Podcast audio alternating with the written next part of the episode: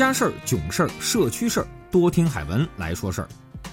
哲学课上，教师经常说，看事物要透过表面看本质。可是有些事物就是给你反复的瞧，你也很难看明白它的实质。为什么这么说呢？因为一个故事。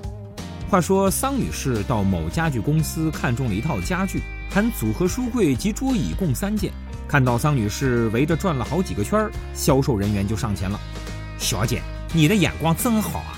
我们这三件套采用的是意大利工艺实木家具，样式也是欧洲设计，关键是用料好。你瞧，可视面采用进口乌金木，辅材是进口橡胶木。”看到桑女士将信将疑。销售人员拿出了杀手锏，哎，您要是不信啊，我们可以将用料写进合同里的呀。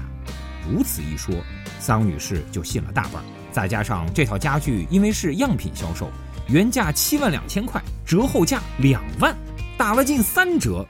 在双重诱惑下，他毫不犹豫地签下了合同，当场付了款。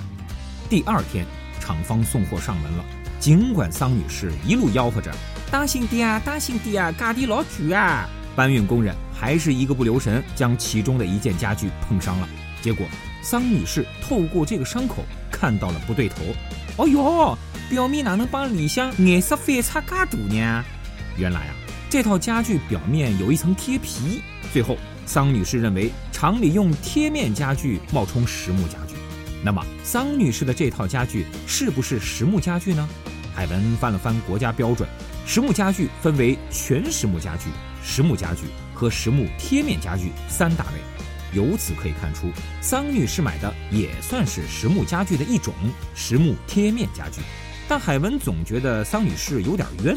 那问题到底出在哪儿了呢？